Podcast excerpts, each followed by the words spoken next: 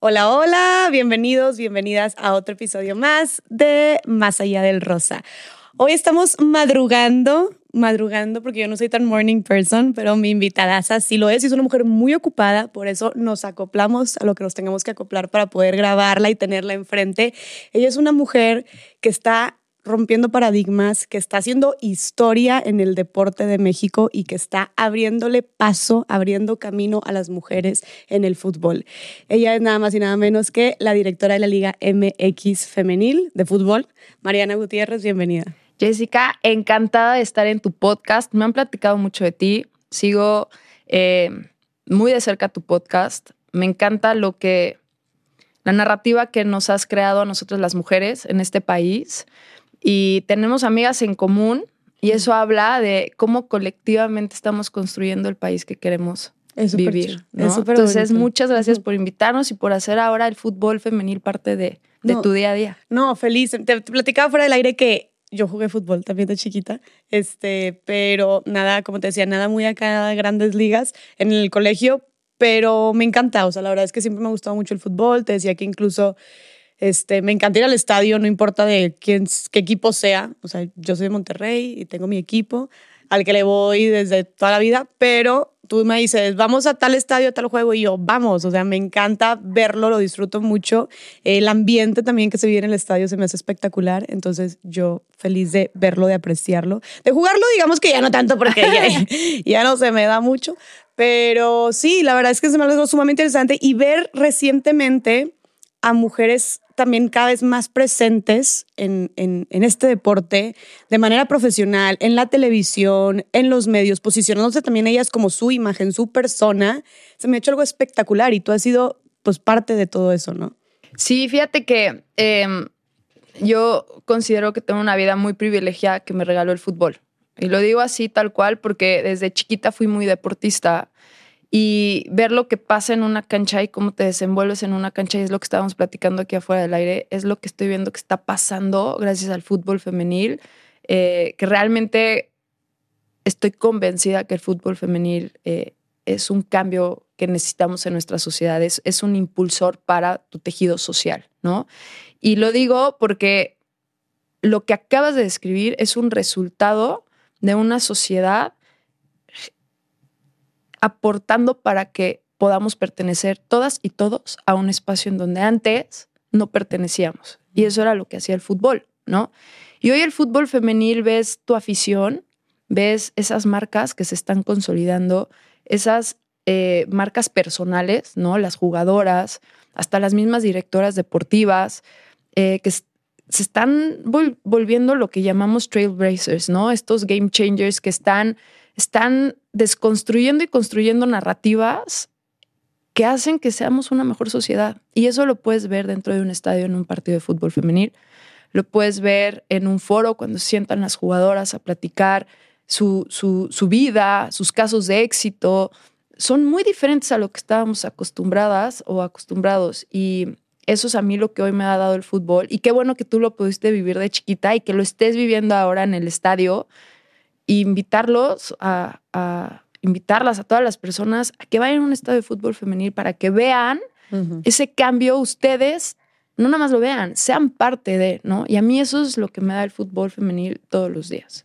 Oye, y de hecho, ¿cómo empezó? O sea, ¿cómo hablas súper bonito y súper apasionado de todo esto? Y obviamente tienes que hacerlo para todo lo que has logrado. Eh, pero ¿de dónde nace esta pasión y este amor por el fútbol? O sea, ¿lo jugaste tú también de chiquita o cómo estuvo eso? Fíjate, tengo una teoría eh, mi historia no es muy diferente a las demás que siempre jugamos fútbol y nos tocaba jugar con niños, ¿no? Esa, esa historia, la verdad es que soy de esa misma generación, pero la diferencia es que a mí me tocó estar en, una, en un ambiente privilegiado, en una familia que me dio una educación, una familia que me enseñó a soñar y apoyarme en todo. Y esa familia, que era, somos como muéganos, yo tenía, un, o sea, tengo un primo que de chiquitos éramos muy competitivos. Y justo hace poco estaba haciendo este análisis de por qué somos mucho más competitivas. claro, y, ayer estaba con una gran amiga, eh, te la voy a presentar, caso de éxito increíble, que es la directora técnica de Eva Espejo, y ella lo dice muy bien. Nosotros nos enseñaron a demostrar para luego validar, ¿no? Y eso hace que somos muy competitivas. Las mujeres. Las mujeres. Y yo con mi primo de chiquita, pues sí, yo llevaba las Barbies, nadie quería jugar conmigo. Yo llevaba las muñecas, llevaba la cocinita y siempre fui una niña que le encantaba explorar. Y el día que llevé el balón, éramos eh, mi primo, mi hermano y el hermano de mi primo, ¿no? O sea, éramos cuatro que para arriba y para abajo. Y el día que llevé el balón, ya había una dinámica. Habían dos equipos, dos contra dos, y se jugaba. El deporte que me dijeras. Y yo creo que ese fue el primer acercamiento que hoy, cuando empiezo a hacer ese análisis, el primer acercamiento con el fútbol, y tenía cinco años. Pero si te vas a un análisis mucho más profundo, lo traes en la sangre. Mi familia es deportista, o sea, la familia desde el abuelo, ¿no? Y jugué todos los deportes que tú puedas imaginar. Fun fact, jugué eh, casi seis años, creo, hockey sobre hielo. Ah, no manches. Un, un rato te fui la única mujer en, en, México jugando, al menos lo que nosotros sabíamos. Wow. Y juegas con puros hombres también. Ajá, sí. Y hoy increíble ver que hay una selección, ¿no? De hockey sobre hielo femenil. Y sí, era, la verdad es que las mujeres no pertenecíamos al deporte en este país. Y yo estudié en una escuela que tiene un sistema educativo con Estados Unidos. Entonces el deporte era un pilar. Y éramos un salón en donde todas y todos íbamos al mismo equipo y jugábamos tres deportes diferentes al año. Y no es hasta que entro a secundaria que me doy cuenta que esa no era la realidad. La realidad es que las mujeres no hacíamos deporte, ¿no? Entonces, no éramos bien vistas haciendo deporte, más bien. O sea, quiero recapacito en lo que dije, pero eh, ese, fue, ese fue como mi acercamiento al deporte y ha sido mi día a día. Todos los días de mi vida veo, pienso, respiro deporte, mi sangre ser competitiva, definitivamente. Y eso lo traslado a mi vida profesional, a mi vida familiar, el, el cómo se trabaja dentro de donde siempre hice deporte en equipo, además. Ok. Entonces, así fue el acercamiento y, y el fútbol se convirtió en un propósito de vida. Y llevas que 10 años, de, no, más de 10 años de carrera, más, ¿no? Más. 10, 10 años en impulsando el fútbol femenil. Ya van a ser 14, empezamos a los 23, 14 años con el fútbol femenil. O sea, tú entraste de lleno a la industria del fútbol y fue femenil directamente. Sí. Pero okay. fue, es, esta es la historia que siempre cuento porque, pues es que fue la realidad de muchas personas. Nosotras cuando nos graduamos de la universidad éramos parte del representativo. Teníamos en promedio 23 años y te das cuenta que no tienes en dónde jugar. Sí habían ligas que intentaban organizarnos, y me acuerdo perfecto que llegamos a la final y en la final ganamos, llegamos por haber ganado la mayor cantidad de partidos por default. Eso quiere decir que el rival nunca se presentaba, ¿no? Jugábamos los sábados. Y esa final la ganamos contra nuestras archienemigas, mm. la rivalidad del Poniente, y éramos, éramos dos equipos de ex universidades, ex alumnas, ¿no? Ok. Y después nos quitan el triunfo en la mesa porque habíamos metido un cachirul, lo cual no era cierto. ¿Qué es un cachirul? es que había jugado una sin registro. Ah, ok. Y eso nunca fue cierto. Y entonces ahí me empecé a dar cuenta como que dije, este no es el torneo que queremos jugar. ¿Por qué? O sea, ¿por qué ganamos la mayor cantidad de partidos por default?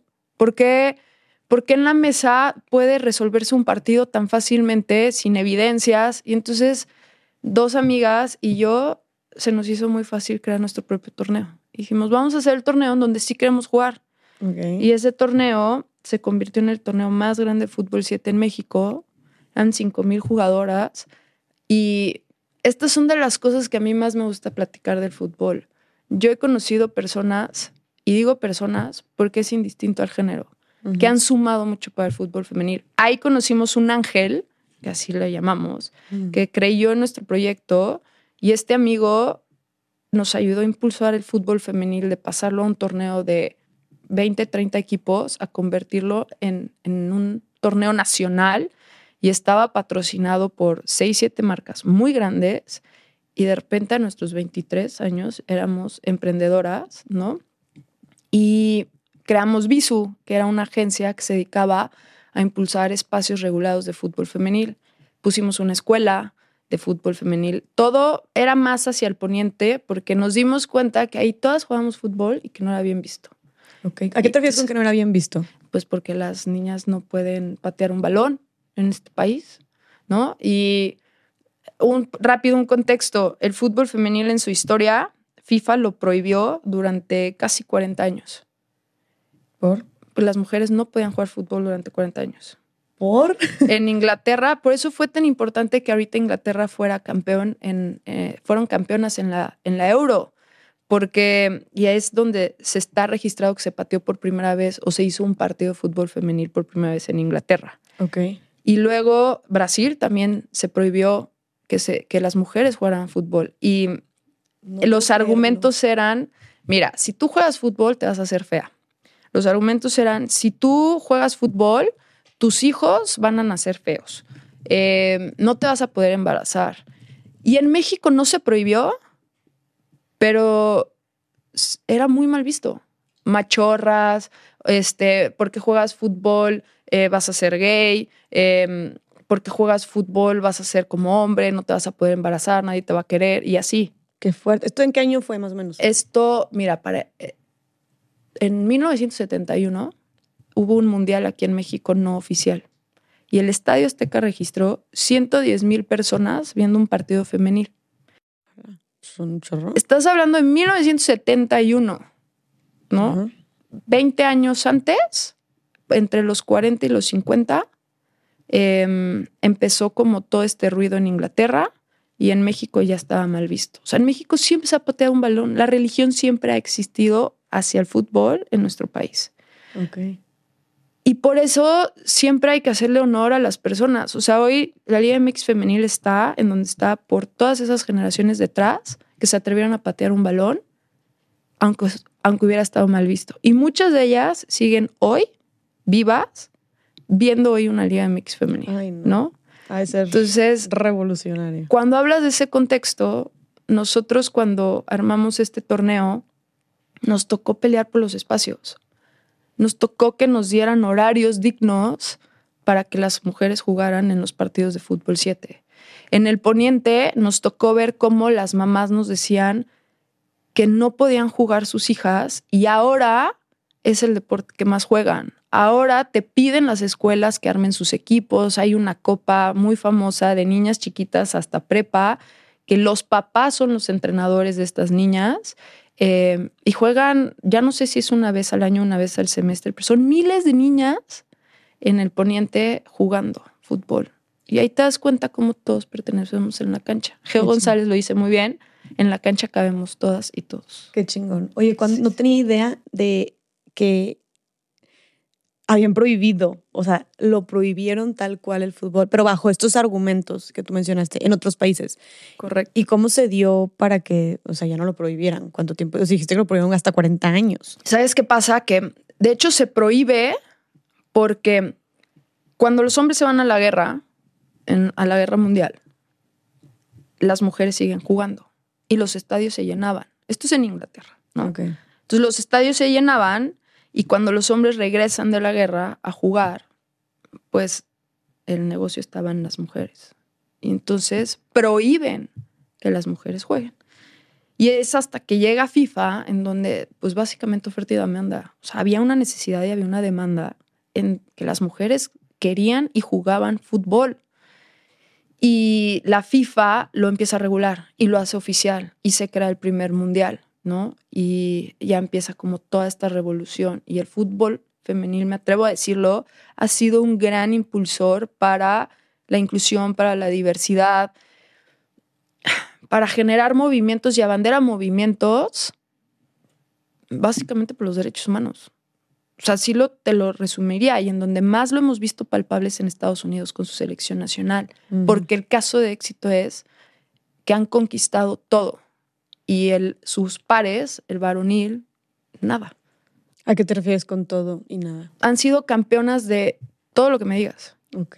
Estados Unidos es la potencia a nivel, a, a nivel mundial de fútbol femenil, pero en Estados Unidos la selección de hombres no ha ganado nada.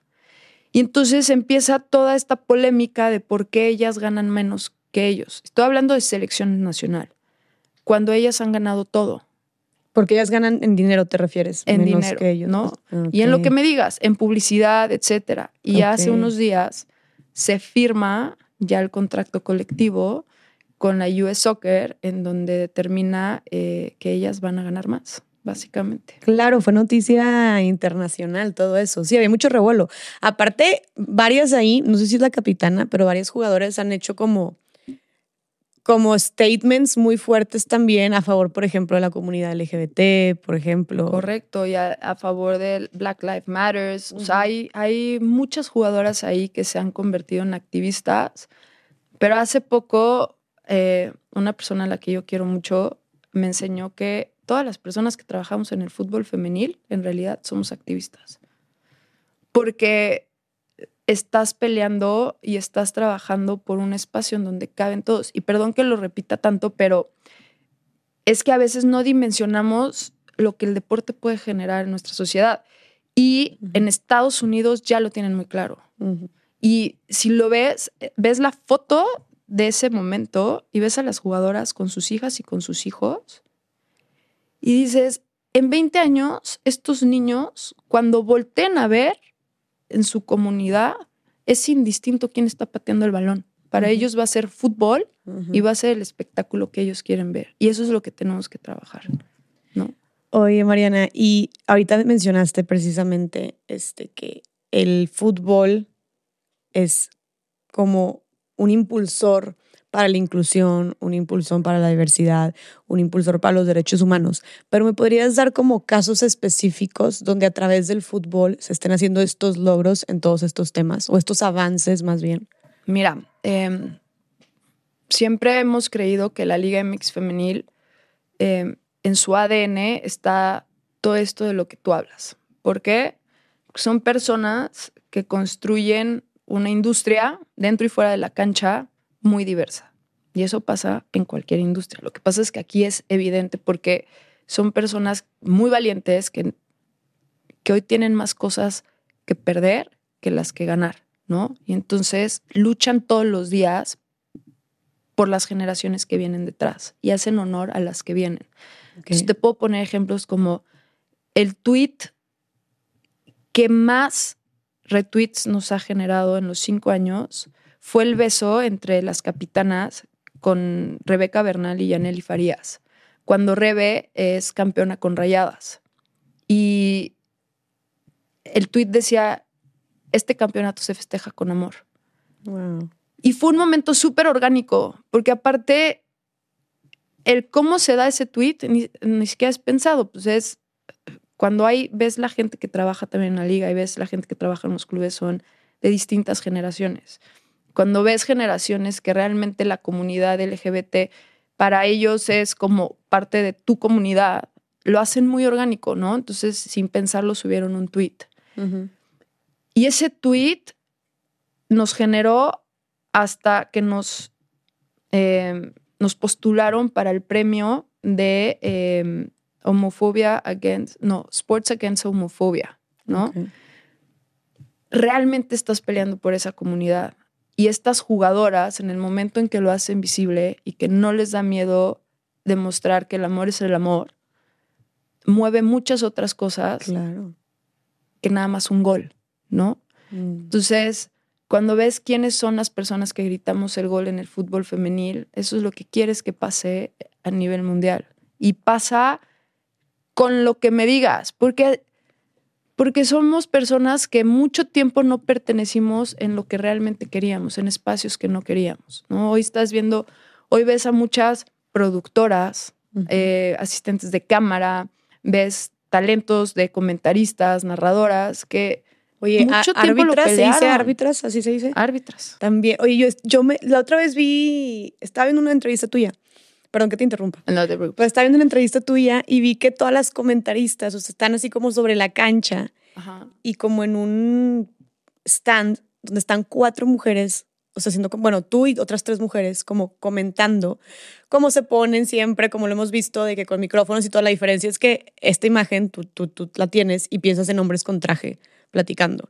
Y era la, es la primera imagen que yo vi de como mujeres comentando con el partido atrás e intercambiando opiniones. Y yo dije, wow, o sea, nunca había visto a puras mujeres haciendo eso. Es más, creo que ni una ahí sobre la cancha comentando. Qué chingón. Y sabes qué? Y lo dijiste ahorita, árbitras, y hay que hablar hacia dónde queremos llegar también, ¿no? Porque lo que tenemos que dejar muy claro es, la Liga MX femenil no es un espacio solamente para mujeres es un espacio para que todas las personas quieran construir el deporte femenil. Porque la verdad es que el propósito, el, el propósito puede ser, a ver, y creo que hay muchos, ¿no? Pero uno es, y siempre lo hemos dicho, que las niñas y las mujeres puedan trascender a través de un balón. Pero vámonos más allá. El propósito es que eventualmente dejemos de decir fútbol varonil y femenil. nada más digamos fútbol. Y para eso necesitamos de todas y de todos sumando dentro de tu industria, ¿no? ¿Por qué? Porque al final es un tema de capacidades. Y a lo mejor tu creatividad le va a servir al varonil y a lo mejor mi creatividad le sirve al femenil, ¿no?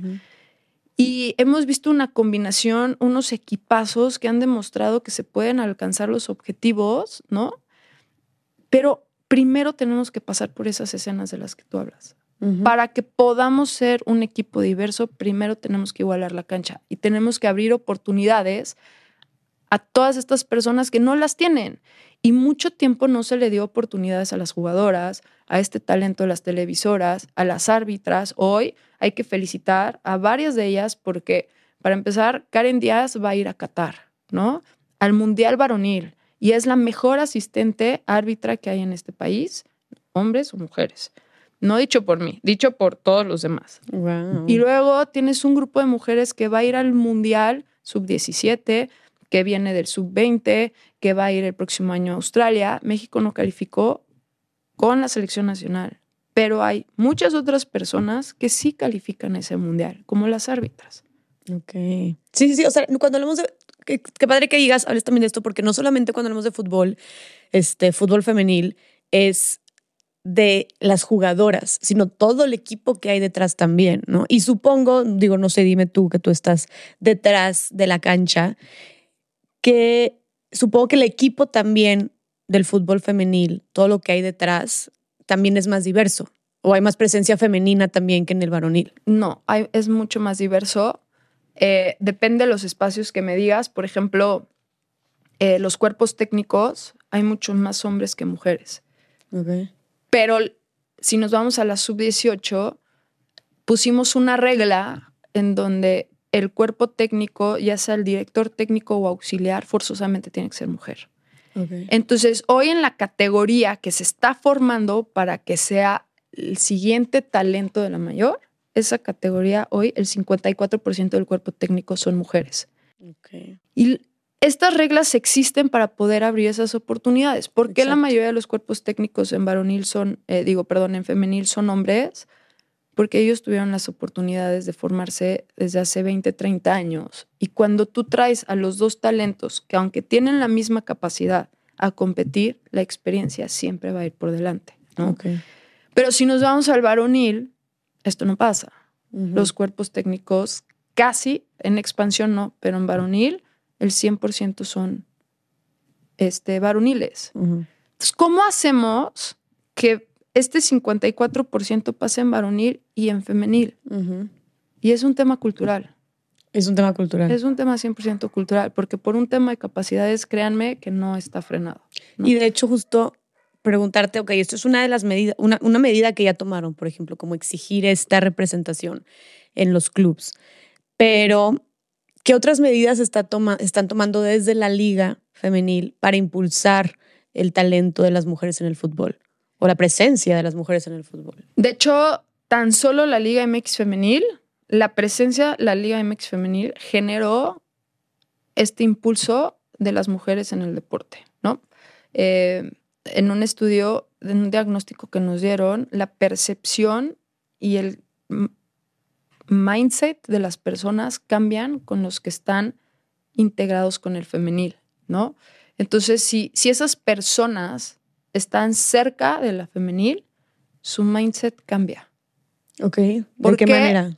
Te voy a poner ejemplos como muy tontos, pero si estás en una mesa con hombres y tú mencionas, eh, oigan, es que me va a bajar, los hombres no saben qué hacer, ¿no? O sea, es, es este tema de, Dios mío, ¿qué le digo? ¿Qué le contesto? ¿no? Pero las jugadoras es su día a día. Las jugadoras, su ciclo menstrual entra dentro de su planificación. su, su, su, microciclo, su planeación de la semana en físico, pues, esa pérdida de hierro con algo la tienes que compensar. Entonces la nutrióloga, la psicóloga o el preparador físico o el nutriólogo, lo que me digas, tienen que formar parte de esa semana. Ok.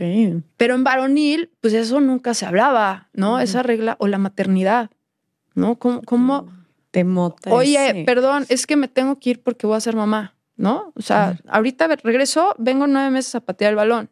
Eso en el varonil no pasa. Entonces, cuando... O tengo que amamantar. Ah, exacto. Entonces, cuando tienes el fútbol femenil, ya de entrada generaste un cambio de mentalidad. Esa es una.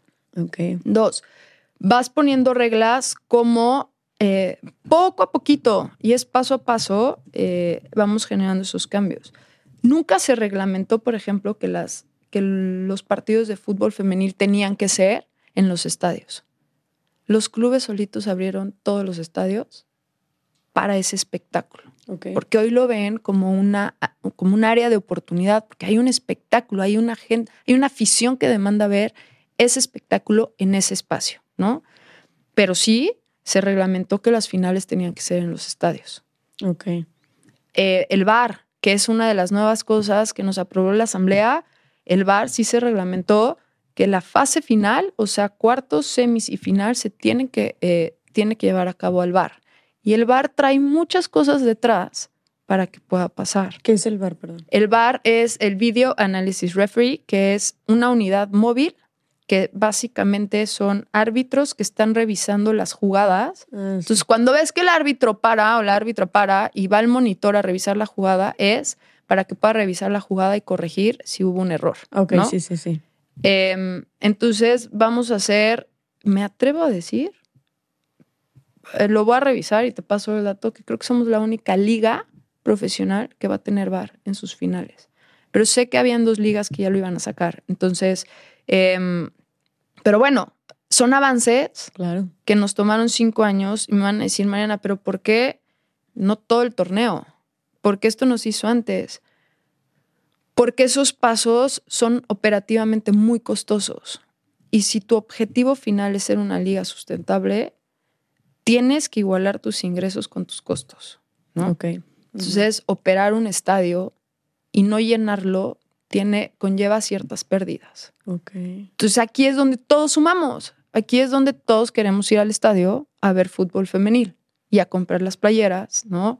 Y aprender la televisión y a pagar VIX, porque si queremos ver fútbol hoy en día a nivel mundial, hay que consumir todas estas plataformas. Y lo padre de eso es que genera una economía que el primer impacto llega a las jugadoras, Claro. llega a los cuerpos técnicos, a los grupos directivos. Y eso, o sea, ahorita me estás mencionando temas de, de dinero, ¿no? Entonces, si es mucho el dinero que se le ha invertido por parte de la liga o de los clubes a las jugadoras, o a su, No, a su muchísimo. desarrollo, a su entrenamiento. a- a- y no nada más a la formación de las jugadoras.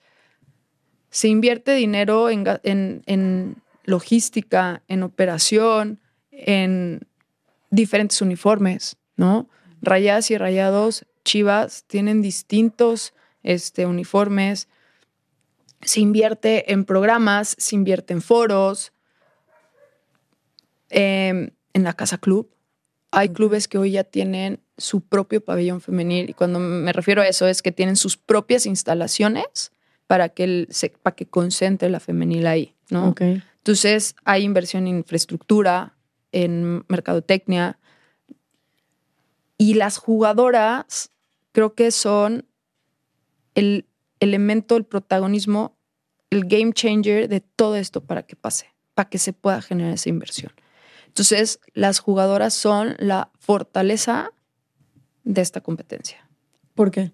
Porque sin ellas no existiría competencia. Son el último como, o sea, el... Son las que brindan el Claro, espectáculo. exactamente. Evidentemente, detrás hay todo un equipo que lo Claro. genera, pero ellas son las que dan la cara al final por todo el mundo. Y cuando pierden, ellas a las que más les duele, ellas son a las que les ponen el micrófono.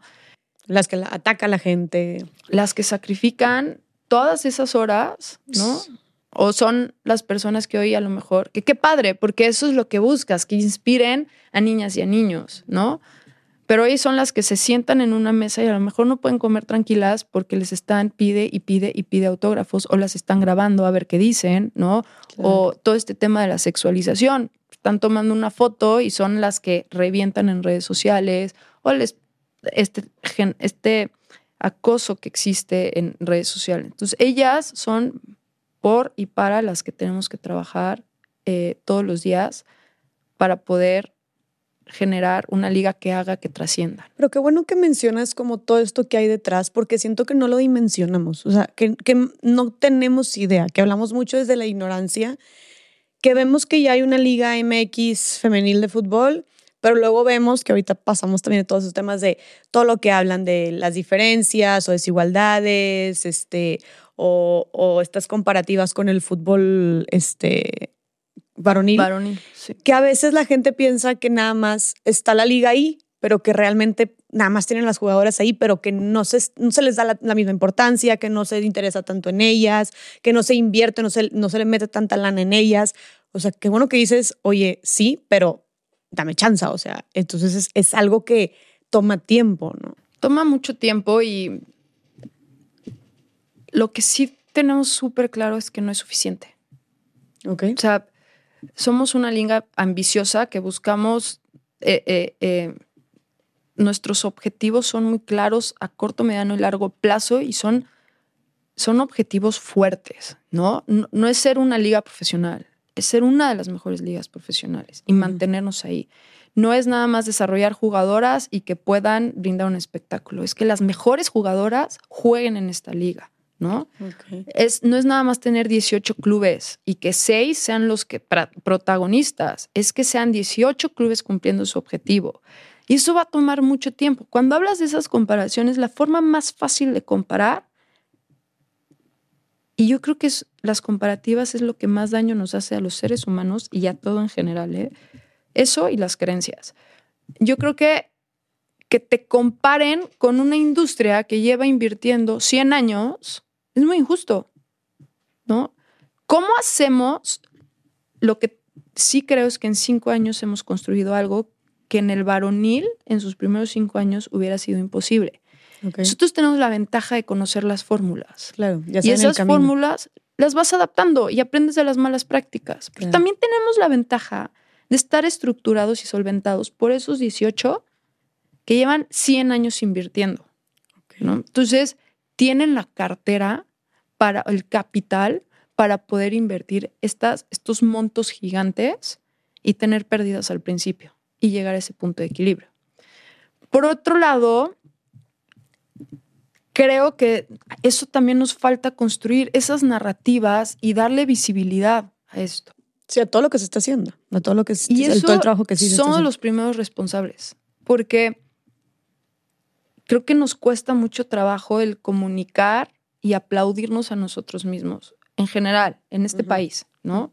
Entonces, em, hay que hacer una enorme labor con los medios de comunicación. Hace poco estábamos, em, el equipo fue al observatorio que hizo de medios Somos Versus, y hay una nota que a mí, de verdad digo, algo estamos haciendo mal, ¿no? Se analizan, no sé, 10.000 notas. Esto fue en el 2020. ¿No? Somos Versus, que es precedida por eh, Marion Reimers, ¿no?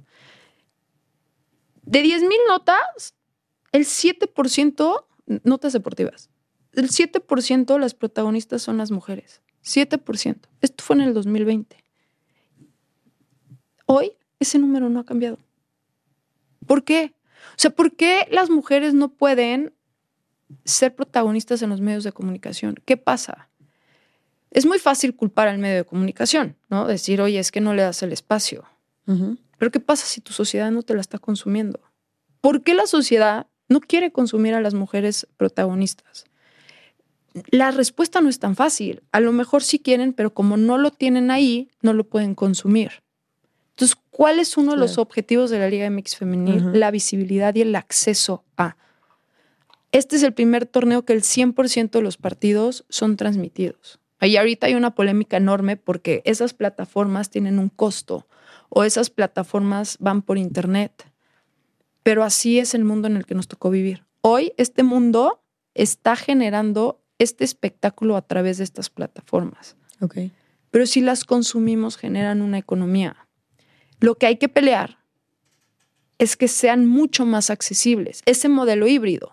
Entonces de repente vas a tener un partido por una plataforma OTT de paga, pero de repente vas a tener uno por abierta, porque va a compensar. La abierta va a ir a las masas y la plataforma va a ir a nicho. Y hoy el fútbol femenil es un deporte de nicho, ¿no? Entonces, todo esto entra a la ecuación cuando hablamos de cómo queremos construir nuestro país. Si, ve, si logramos que el 50-50 de las notas sean protagonistas mujeres con hombres, eso quiere decir que tu sociedad también te está consumiendo 50-50 y has generado un cambio.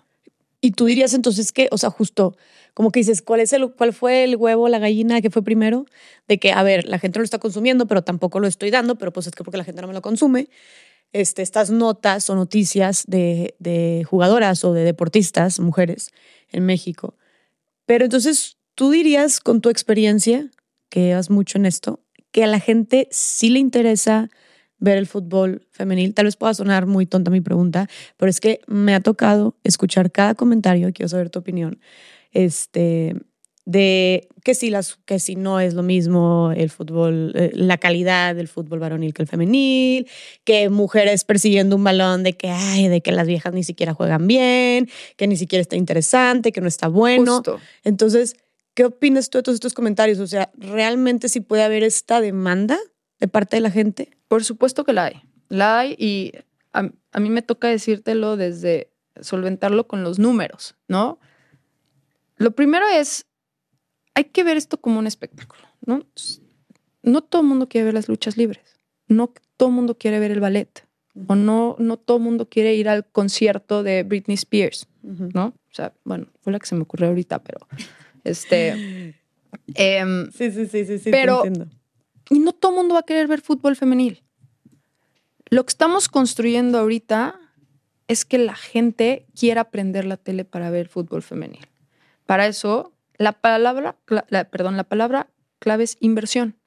Tienes que generar una inversión para poder brindar el mayor espectáculo con la mejor calidad para que el aficionado o aficionada quiera escoger el fútbol femenil. Ok. Pero para poder generar eso necesitas conocer tu mercado, ¿no? Y suena muy tonto, pero pues es la verdad. ¿Cuál es tu mercado? ¿Cuál es tu país? ¿Cuáles son tus circunstancias? ¿No? La cultura de nuestro país, hay que decirlo, es de las más machistas que hay. De las más. Te lo puede decir un venezolano, te lo puede decir un argentino. Esos que nosotros siempre hemos juzgado como los más machistas. Hoy ves políticas allá que dices, ¿cómo? ¿Y nosotros en dónde estamos? ¿No? Cuando vives en una cultura de este tamaño, ese es uno de los retos, enfrentarte a esto. Y luego los llevas a un estadio con sus hijos y con sus hijas o con las hermanas y las cosas cambian. Porque son creencias que traen muy arraigadas que dicen, "Mm, yo no quiero ver eso ni me interesa. Y de repente se lo topan y dicen, ah, caray, pues sí está divertido. Pero está el que lo ve y dice, nah, lo que quieras, todo lo machista, misógino que quieras sacar, o no me interesa el fútbol.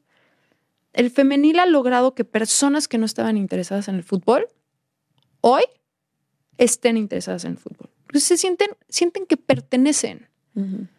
Em, por ejemplo, en Facebook tenemos un dato que del 20 al 21 se crearon solamente 13 millones de usuarios únicos, porque es nuestra plataforma más fuerte, nuestra red social más fuerte. 13 millones de usuarios únicos de la Liga MX femenil. Ok. La Liga MX femenil es la única, ca- la única competencia que siempre está creciendo en ratings, en asistencia, en redes sociales. Es la red social más seguida a nivel mundial de fútbol femenil. A nivel mundial. A nivel mundial. Estamos por encima de cualquier liga que tú me digas. Los clubes muchas veces en las métricas aparecen por arriba de los clubes más importantes o populares que hay. ¿no? Eso quiere decir que te consumen. Y esta liga es referente a Latinoamérica. Aquí, Centroamérica, Sudamérica, esas personas voltean a ver a México al fútbol femenil. Nuestro deporte se transmite, nuestra liga se transmite en Estados Unidos, se transmite en Centroamérica, se transmite en Sudamérica. Eso no pasa en cualquier parte del mundo. Claro, seguimos siendo un deporte de nicho. Hay que convertirlo en masas. ¿Cómo? Con inversión. El, el, ejemplo que yo siempre pongo cuando les gusta compararnos es cómo han invertido en Cristiano Ronaldo. Cristiano Ronaldo lo conoce todo Dios Padre. por su físico, por su forma de jugar, por sus éxitos. Y ahora hay una plataforma en donde lo podemos conocer a través de los ojos de su esposa. Mm. ¿Por qué eso no pasa en el femenil? ¿Por qué, ¿Por qué apenas acabamos de ver una película de Serena Williams? Una GOAT increíble que está a punto de retirarse ya como mamá, ¿no? Porque no hay esa inversión. Entonces, pasamos de, estamos trabajando en dejar que nos, nos dejen de ver más bien como una responsabilidad social que nos vean como un espectáculo. Pero es un espectáculo que abandera muchos movimientos. Es un espectáculo activista. Y entonces es un win-win para todos. Pero cuando las marcas aquí te quieren invertir a través de la responsabilidad social, el presupuesto es de este tamaño. Mm. Pero cuando te invierten para vender un producto, el presupuesto es de este tamaño. Como con un, potencial, las de cuenta. Correcto. Entonces, pues porque lo es. Claro. o sea, digo, tienes ahí las, a las de Estados Unidos, por ejemplo. Claro. Entonces, nosotros lo que buscamos es este híbrido. Porque esa responsabilidad social que ve mucho como responsabilidad social, ese es nuestro ADN. Claro. Nosotros tenemos muchas jugadoras que son de la comunidad, ¿no? Tenemos muchas jugadoras, eh, por ejemplo, en la sub-18, que tienen discapacidades, por ejemplo, auditivas. ¿No? Imagínate jugar fútbol si no escuchas. Ok. Qué, fuerte, ¿no? Pero pues hay que construir esos espacios para que quepan todas y todos y sientan que sientan esa seguridad y esa comodidad y abracen su liga. Porque si ellas lo pueden hacer, la persona que esté al lado la va a impactar y esa persona va a querer formar parte de. Totalmente. Para mí sí el fútbol femenil sí creo, el fútbol en general, nada más que ahí hay, en ese lado hay ciertos vicios que se están tratando de cambiar y va a tomar más tiempo, ¿no?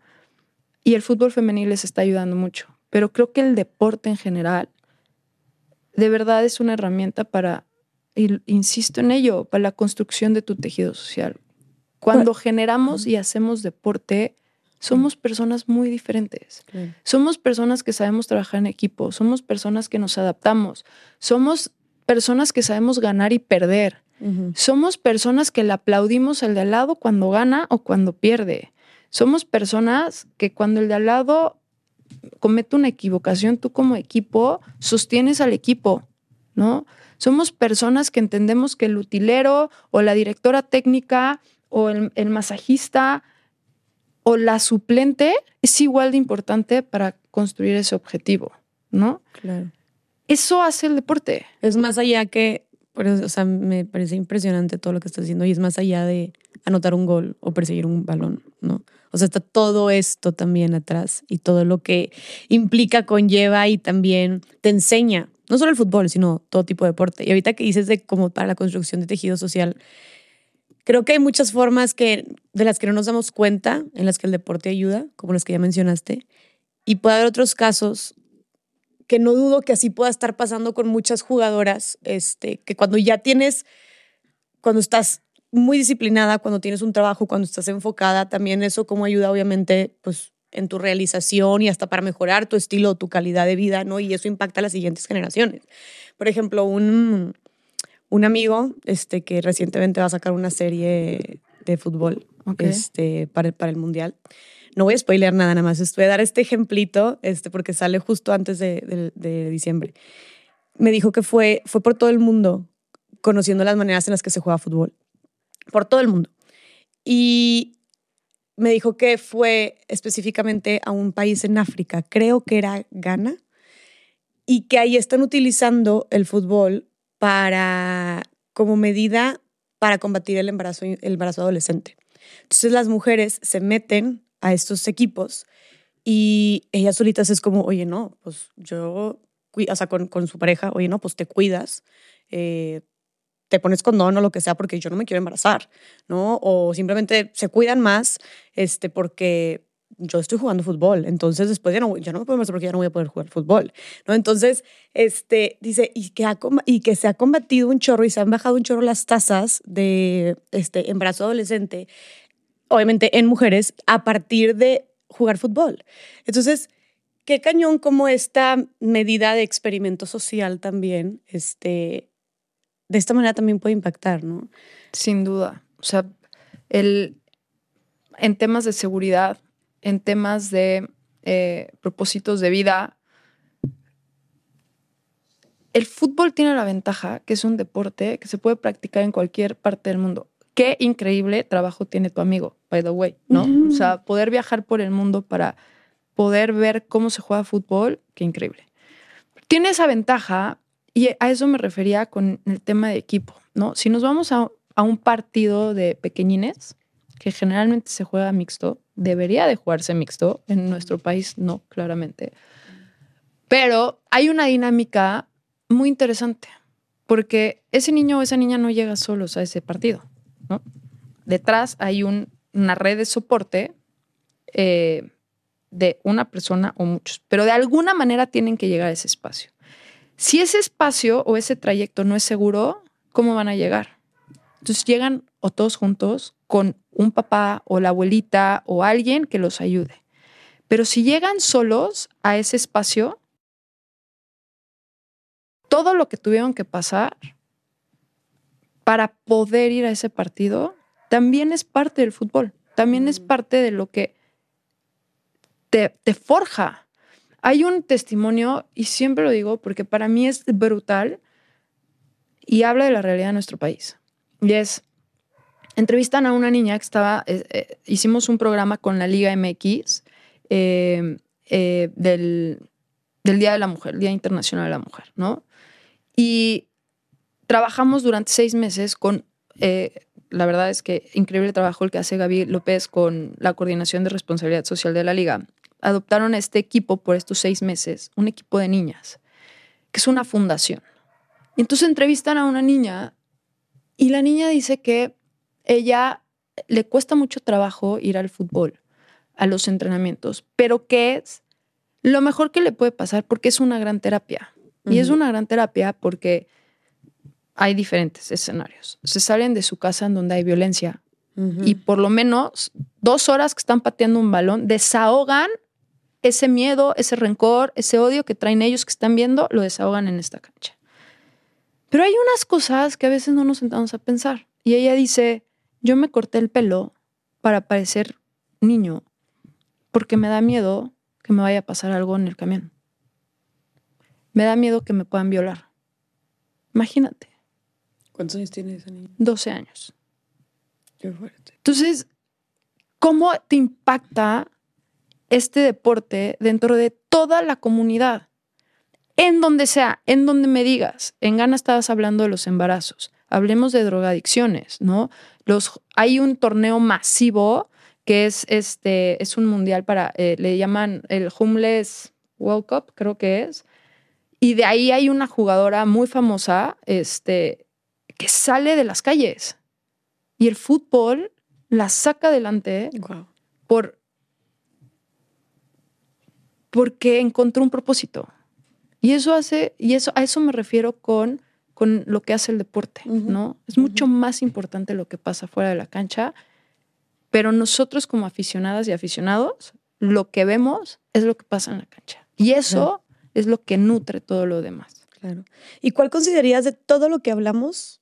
O sea, ya mencionaste un chorro de cosas y creo que faltan más por mencionar, pero ¿cuál considerarías que es el mayor reto o obstáculo que se enfrenta la Liga eh, de Fútbol MX femenil? La cultura, sin duda. La, cultura. ¿Y por cultura te refieres? La cultura machista de nuestro país. Eso hace que frene la aceleración de crecimiento que tiene esto.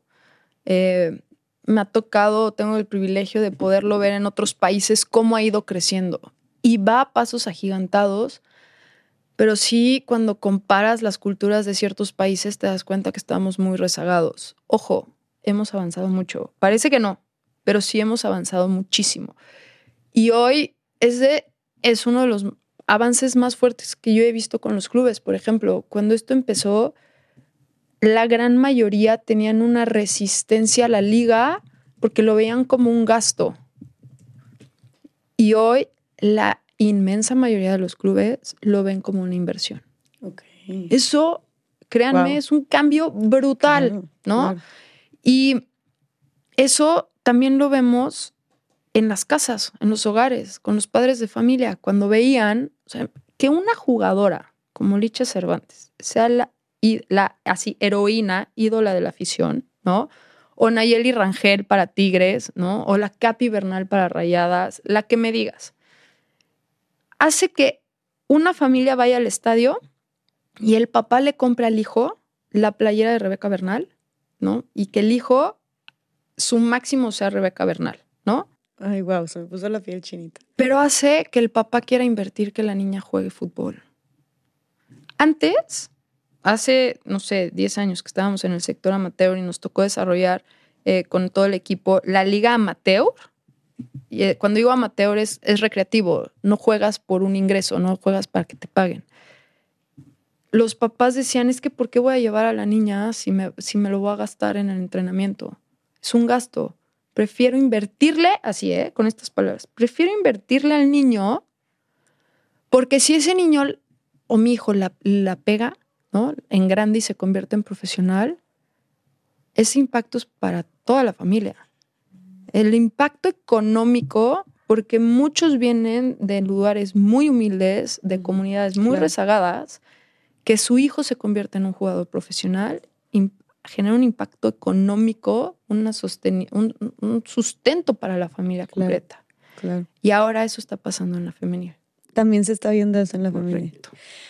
Y a ver, estos son algunos avances que hemos tenido, pero ¿qué, ¿de qué otras maneras considerarías tú que impacta o frena el desarrollo este, del fútbol femenil, la cultura machista? O sea, aterrizadamente, ¿en qué otros puntos? Hablamos, por ejemplo, de que la gente no lo consume o no lo, con, está empezando a consumirlo, pero que había esta resistencia.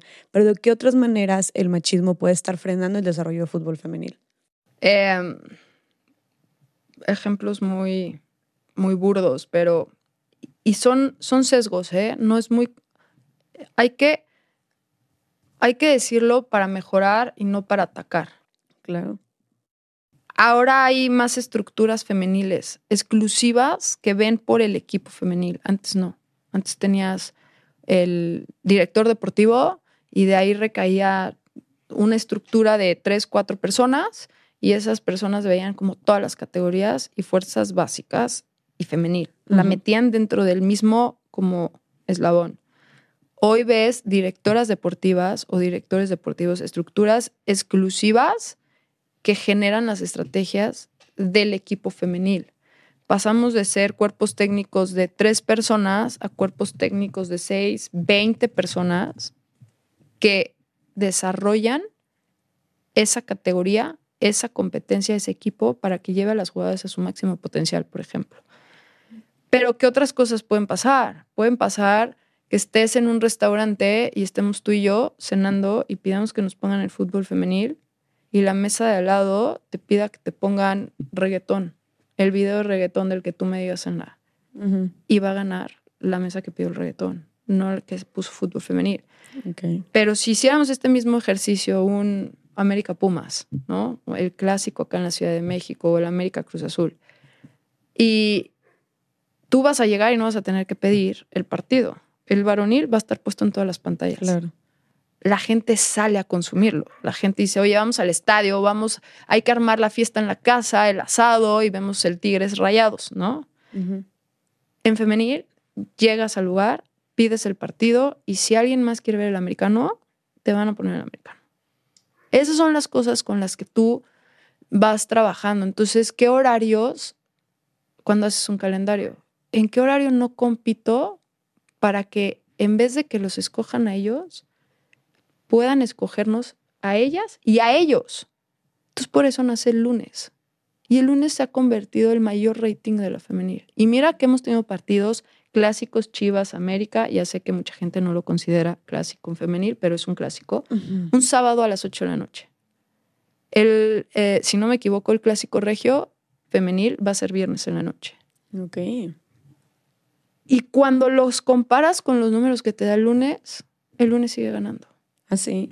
Porque estás en un espacio que no compites con lo que históricamente la gente escoge. ¿Y crees que, o sea, definitivamente es una medida temporal o les gustaría, o sea, les gustaría que en un punto lo pudieran poner en el espacio más competitivo? Sin duda. fuera- Porque lo que, lo que estamos construyendo, la estrategia que se está haciendo es que la gente escoja el fútbol femenil. En el momento en que te lo escojan, y por eso les damos diferentes horarios, o sea, no nada más todos los partidos ya son en lunes, ¿no? Pero en el momento en que tienes una persona que puede elegir cualquiera de los dos, entonces ya, ya es más fácil pelear por ese espacio porque te genera, tienes un retorno de inversión. Claro, claro. Sí, y son como estos pasos a eventualmente, como dijiste tú, Exacto. es la, idea es llegar a estos, Justo. a estos lugares, Por, pero eso, por eso todavía no es suficiente lo que hemos construido, ¿no? O sea, sin duda. claro, y creo que también es invitar a la gente a esta reflexión de la como la paciencia y saber que se está haciendo algo. Por eso qué bueno que estás aquí, porque insisto, qué fácil sería la gente prender la pantalla y decir, ay no, pero es que ve el- el- las- los salarios que le dan a las mujeres, nada, malditos chistes, no les, no les importan, no les, no les están invirtiendo lo suficiente, bla, bla, bla, o nada más las tienen ahí porque sí. Y es como, no, tipo, el, el, el objetivo es llegar a esto, pero antes tenemos que empezar a como meternos en, el- en los temas de interés, en ganarnos a la gente, que creo que a final de cuentas todo lo que estás diciendo se resume mucho en este, en, en este rating de que, que la gente lo consuma, ¿no? Que la gente le guste, que la gente compre, que la gente asista, que la gente lo vea, pague por verlo, etcétera, ¿no? O sea, creo que ahí va mucho para que de, de- o sea, de eso depende mucho el éxito del fútbol, de las, de las Tal cual. jugadoras, etcétera, ¿no? Así. Cuando- tal cual. Es generar un círculo virtuoso alrededor de la economía. Y, y te voy a poner ejemplos que, que son increíbles y que a veces dices, híjole, tenemos que trabajar mucho nuestra congruencia como seres humanos, ¿no? Son esas, por ejemplo, las redes sociales que creo que pueden ser una herramienta para generar un cambio muy positivo o para generar mucho hate, ¿no? O sea, yo Twitter cada vez lo leo menos porque Ay, de sí. verdad siento que Es la única red que quita no- mucha energía no me he negativa. metido ¿no? yo en eso. No, no, es, es muy negativa. Pero bueno, también hay eh, mucha información muy poderosa para generar cambios, ¿no? Pero eh, de repente hay como todo este hate de no, es que abran los estadios y no, y es que pongan un horario prime y sí, pero regálame el boleto. No. O sea, esta es una liga, es un negocio, porque hay que decirlo, las ligas profesionales tienen que ser negocio. Pues si no, ¿con qué le pagamos a las jugadoras, por Claro. ejemplo? ¿no? no, o sea, estás exigiendo lo mejor de lo mejor, cuesta. ¿Y qué crees, qué crees que podríamos hacer para que la gente esté dispuesta a pagar esto? O más bien, como dijiste tú, es, tiene que haber, para que haya esta evolución y este crecimiento, tiene que haber este interés y tiene que haber gente dispuesta a pagar, a ver, a dedicar su tiempo, a ir, etc. ¿Qué podemos hacer, más cuando se habla de una cultura machista, como para despertar ese interés en la gente, en el talento este, de fútbol femenino? Yo creo que son muchas aristas. Eh, la primera y son los dos objetivos ahorita principales de la liga es aumentar el valor de la liga y aumentar el nivel del espectáculo. ¿no? ¿A qué te refieres con el valor de la liga y el nivel del espectáculo? Que los activos de la liga aumenten su valor. O sea, las ¿No? jugadoras. Eh, no, eh, esos, los, las jugadoras son, está mal que lo diga así, pero para que se entienda, son, son activos de los clubes. Ok. Eh, que el valor de la transmisión del partido valga más y para que valga más, más gente lo tiene que ver. Mm, Entonces, justo para que más gente lo vea, hay que es- encontrar los espacios de mayor rating. Por ejemplo, las vallas de publicidad, ¿no? Si centralizamos las vallas de publicidad en todos los partidos, no es lo mismo lo que vale una valla de publicidad para empezar en un horario diferente que, o en diferentes partidos. No vale lo mismo un partido de León San Luis que un América Chivas, porque también se mide a través de la cantidad de aficionados y aficionadas que van a ver ese partido, ¿no? Este, las playeras. Las playeras que, a ver, sí, ese es un activo de los clubes, pero no vale lo mismo una playera femenil que una playera varonil. Para que valga más una playera femenil necesitas que el talento sea el mejor y el, el entretenimiento sea el mejor. ¿Por qué estás dispuesta a pagar cada cuatro años la playera de la selección nacional? Ahorita, todo el mundo quiere la playera de la selección nacional que va a Qatar. ¿Por qué? Porque todo el mundo quiere la nueva playera de rayados cada temporada. Eso es lo que necesitamos que pase en la femenil, ¿no? El siguiente es crear esta comunidad, aumentarla. Ya hay una comunidad, hacerla más grande, ¿no? Ese universo tiene que crecer, porque si algo tiene el fútbol femenil es que tiene consumidores muy leales. Ok. Perdón. Entonces, tienes que crecer ese, ese universo para que haya mayor ingreso, porque hay más demanda, porque se compra más cosas. Y para eso tenemos que trabajar mucho en la accesibilidad que esté al alcance de todas las personas. Tenemos que trabajar mucho con los medios de comunicación. Los medios de comunicación, creo yo, son un gran aliado y es una corresponsabilidad porque tienen que abrir estos espacios. Cosas padrísimas que están pasando. Estoy sentada platicando con Jessica Fernández de fútbol. ¿Por qué no estoy platicando con Geo González? Que también lo hacemos, pero porque esos son nada más espacios deportivos. Pero cuando te sales del fútbol y hablas en todos los espacios, le das la oportunidad a que las familias que no sabían que existía una liga femenil hoy la conozcan y digan, oye, qué padre, yo quiero ir. Ese es por un lado. Y por el otro es ser protagonistas. A las mujeres no nos enseñaron a ganar, ¿estás de acuerdo? Te enseñan, ni siquiera, es más, no te enseñan a competir. Ni a hacer cosas difíciles. Exacto. Entonces, hoy estamos generando una liga en donde los clubes tengan la oportunidad y la posibilidad de ganar, no de competir. Que volteen y digan, es ganadora. No, ay, juega fútbol. Es ganadora. Es estas imágenes para los niños y las niñas hoy son indispensables.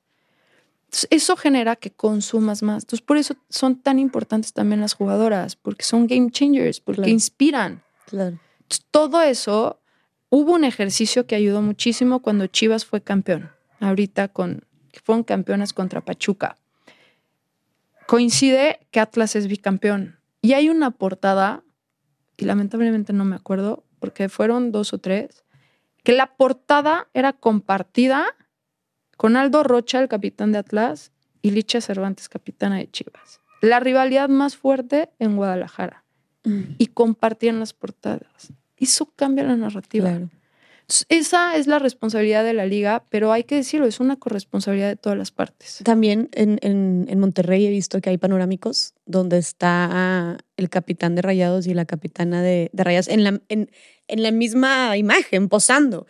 Y digo, qué chingón. O sea, y creo que ahí es parte de cuando hablamos de cómo los hombres en diferentes, en todas estas luchas de, de, de las mujeres abrirnos paso y, empezar a ocupar también estos espacios que estaban completamente masculinizados antes, de cómo los hombres también pueden jugar un rol activo eh, en esto, ¿no? De, desde su privilegio, por ejemplo, estos, eh, pues el fútbol varonil, como tú dijiste, que lleva más de 100 años, desde su privilegio, donde ya están posicionados, donde ya ganan tanto, donde ya los reconocen, qué chingón, y digo, no es como que el jugador tal vez tomó la decisión, seguramente hay un equipo atrás, pero tal vez es un equipo de hombres que está tomando esa decisión de poner ese panorámico, pero qué chingón que le den ese espacio también a las mujeres. No solamente es él solo.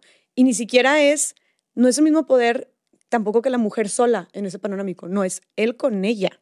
O sea, dándole también, y no quiero decir como su espacio, porque pues también es de ella, pero como usando su alcance que ya tienen para darle, para darle también un protagonismo a ella, ¿no? O sea, para también abrir este espacio. Entonces creo que eso es algo también, este, que siento que a través del fútbol, en lugar de comparar el fútbol varonil con el fútbol femenil, y empezar a decir cuánto el fútbol femenil está atrás o es menos que tal, más como el fútbol varonil también puede empujar al fútbol femenil, ¿no?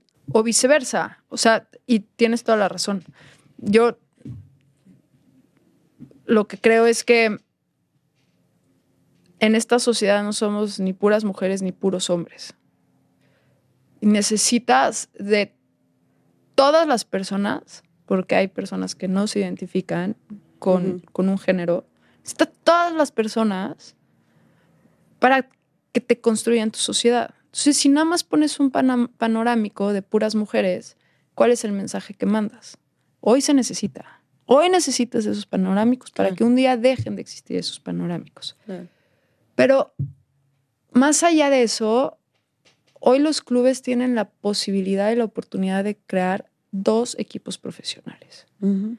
Y hay clubes que tienen muy claro que van juntos y hay clubes que dicen, yo quiero separar las marcas porque separadas son más fuertes. Y cuando tienen que impulsar la una a la otra, como es el caso de Chivas hoy, por ejemplo, hoy Chivas Femenil es la que está impulsando la marca varonil. Hoy Chivas Femenil es una marca ganadora, ¿no? También se puede.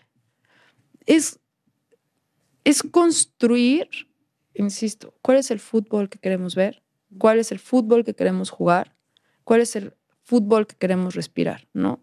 Y el fútbol es comunidad.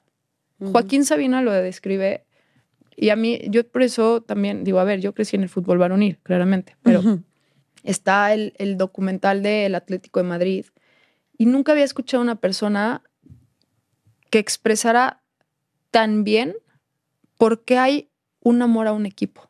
Porque un equipo nos puede hacer llorar, porque un equipo nos puede hacer enojar, porque un equipo puede generar estos fanatismos como existían en los hooligans o estas, esta violencia que vemos de repente por el amor a un escudo. Y Joaquín Sabina lo describe como es la comunidad que me aceptó. El Atlético de Madrid es mi barrio, es la comunidad en la que pertenezco y es, es ese barrio en lo que yo veo todos los días que esa comunidad construye para. Y aquí amamos todos al Atlético de Madrid porque caemos todos ahí.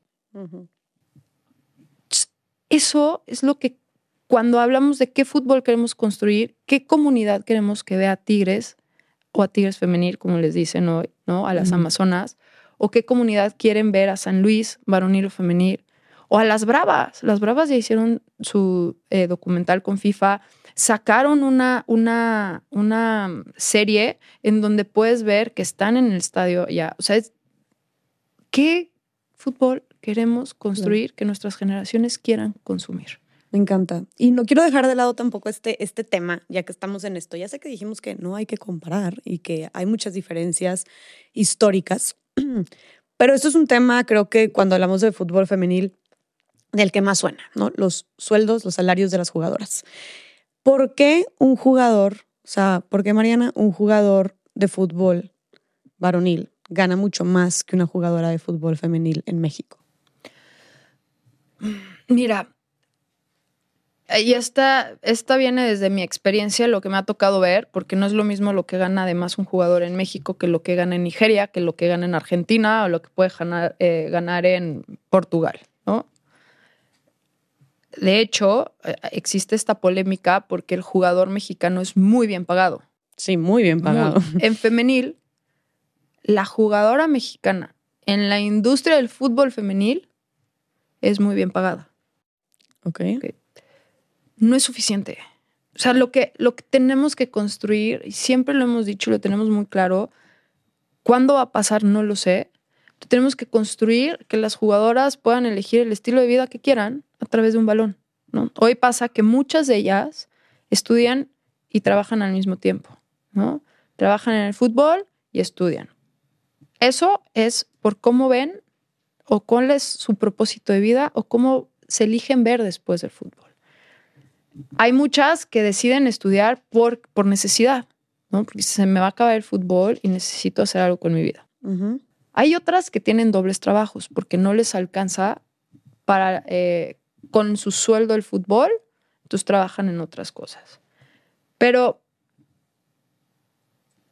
también hay que ubicar la realidad de nuestro país y entender si es algo bueno o malo lo que está pasando con los sueldos de las jugadoras. Insisto, el propósito es que ellas puedan generar la mayor cantidad de dinero que ellas quieran elegir. Pero no nada más ganarlo, saber qué hacer con él. Porque creo que tuviste un podcast increíble con Bárbara Redondo, en donde hablábamos, ya, que ese es otro tema, del tema de educación financiera con las mujeres, ¿no? O sea, ok, ya lo ganamos y ahora, ¿cómo lo hacemos redituable? ¿Cómo nos volvemos independientes eh, eh, financieramente hablando? ese ya es otro tema. Claro.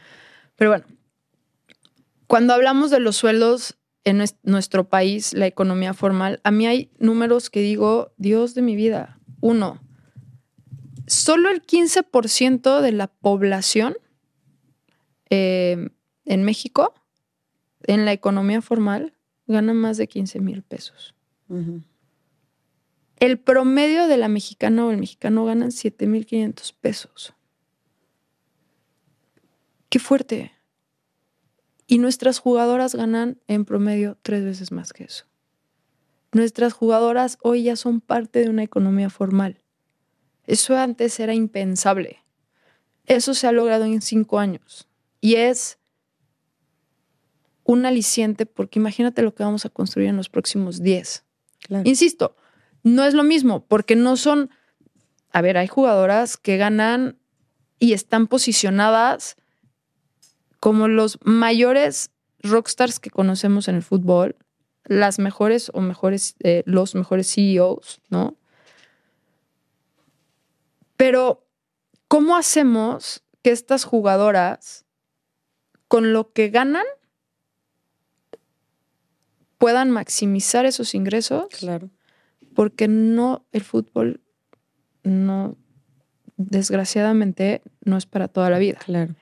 Entonces también lo que estamos haciendo dentro es generar este círculo virtuoso, porque cuando dejas de jugar, también puedes seguir trabajando en el fútbol. ¿Y cuánto no, cuántos no sabemos, o sea, cuántos jugadores no sabemos que ganan una cantidad es estúpida, pero, y carros y casas y lo que tú quieras, pero se les se acabaron el dinero en dos años, ¿no? Sin o duda. sea, no saben qué hacer con este dinero.